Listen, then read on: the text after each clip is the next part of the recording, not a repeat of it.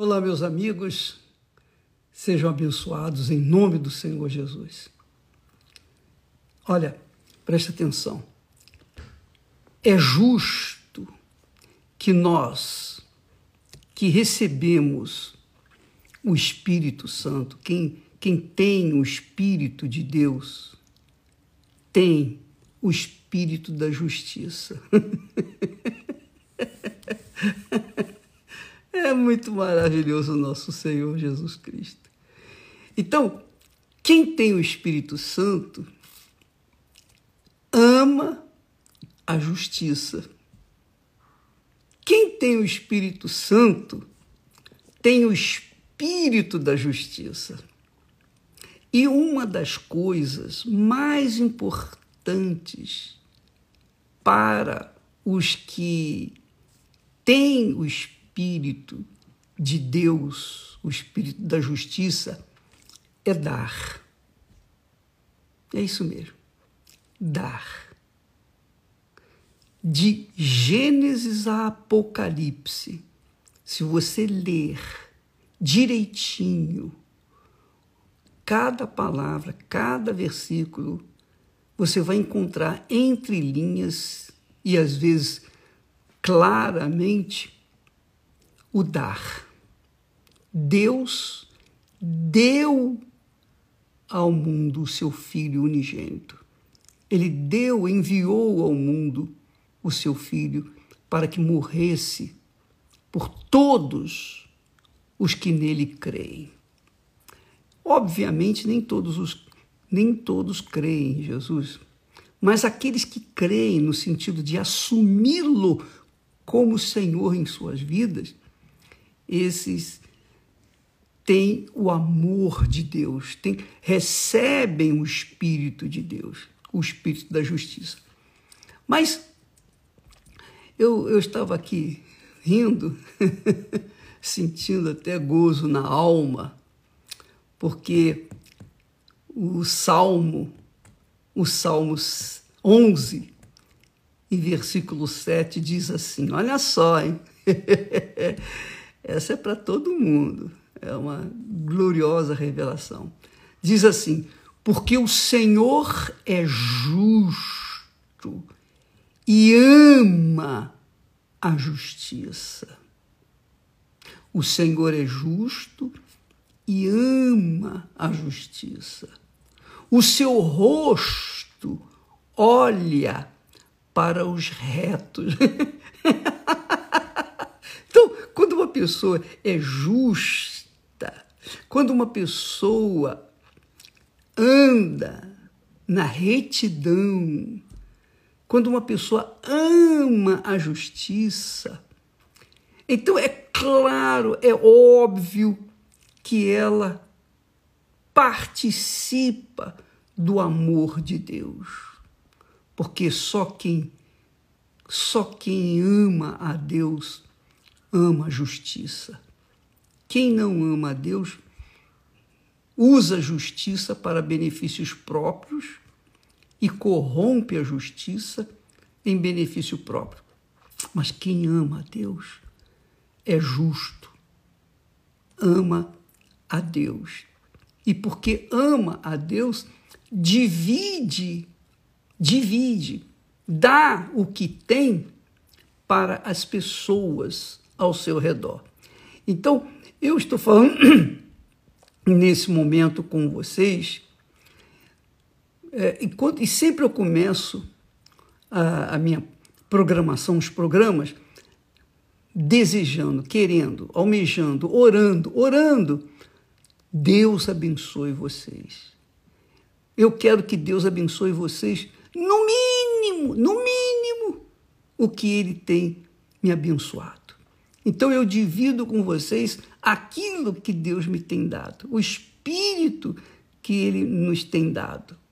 Então você, amiga e amigo que gosta, que ama a justiça, é porque Deus tem o seu rosto voltado para você. O rosto de Deus olha para os retos. Por isso que as pessoas, por exemplo, no mundo, o mundo gosta de injustiça. Não é que, é, que o mundo ame a injustiça, mas quando o mundo ama o que é pecado, ama o que é injusto. O pecado é tudo que é corrupção, mentira, roubo, tudo que é mal, inveja, ódio, rancores. A pessoa que adultera tá, está traindo a sua companheira, o seu companheiro, o seu esposo, sua esposa. Isso é, é pecado, porque é injusto. Tudo que é injusto é pecado. Tudo que é injusto é pecado. Então, quando a pessoa diz, ah, eu amo a justiça, mas ela gosta do pecado, é mentira. Ela está enganando-se a si mesma. Porque quem ama a justiça, anda na justiça, quer as coisas certas, é disciplinada, é disciplinado. Quem não ama a justiça vive uma vida desordeira, vive na desordem, porque a desordem, a bagunça, a, aquela situação de cada um faz o que bem entende, cada um segue o seu coração e etc. Aquela liberdade libertinosa, aquilo tudo é pecado. Tudo é pecado, porque o que é justo, que é a coisa certa, vive na retidão vive na retidão e tem o rosto de Deus voltado para si. Aí diz assim: Deus ama a justiça e o juízo. Justiça você já sabe, juízo é aquele aquilo que você pensa a respeito do fulano, do beltrano, ciclano. Se você pensa o que é bom, então você está fazendo um juízo bom daquela pessoa. Jesus falou isso em outras palavras. Quando você olha se os seus olhos são maus, todo o seu corpo será trevas. Se você tem uns bons olhos, sua, o seu corpo será luz. É por isso, porque Deus ama a justiça e o juízo.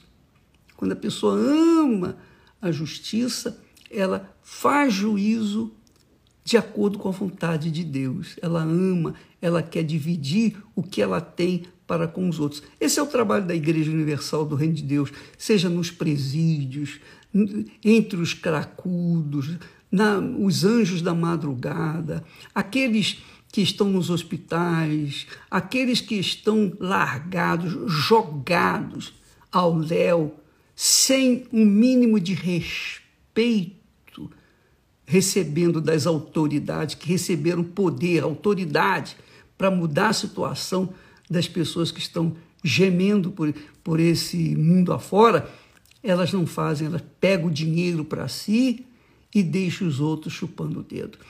Então, isso é injustiça, mas eles vão pagar, não tenha dúvida disso. A gente não precisa nem praguejar, nem amaldiçoá-los, porque eles já estão amaldiçoados, já são malditos, já são malditos.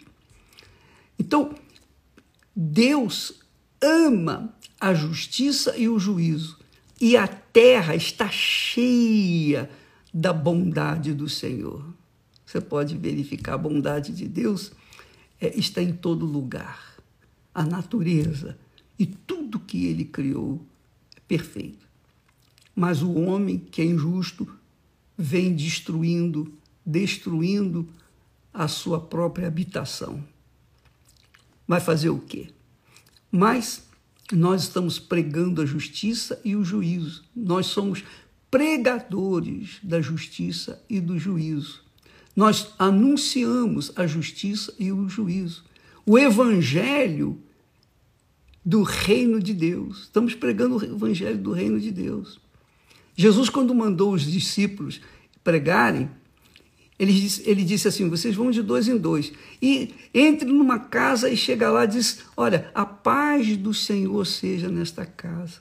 Mas se aquela casa não aceitar, não for digna de aceitar, então volte-se, volte aquela paz para si próprio. E quando vocês deixarem uma casa que vocês foram rejeitados, sacuda o pó, o pó das suas sandálias, porque aquele pó vai ser minha testemunha contra eles no dia do juízo. então, minha amiga, meu amigo, eu sinto gozo na alma de ser mais um pregador, mais um ensinador. Eu ensino, eu procuro é, colocar é, para as pessoas a palavra de Deus, que é justiça, que é justiça e é juízo, e que traz a salvação. Você sabe que quando eu me converti, puxa vida, foi o dia mais maravilhoso da minha vida, o meu encontro com Jesus.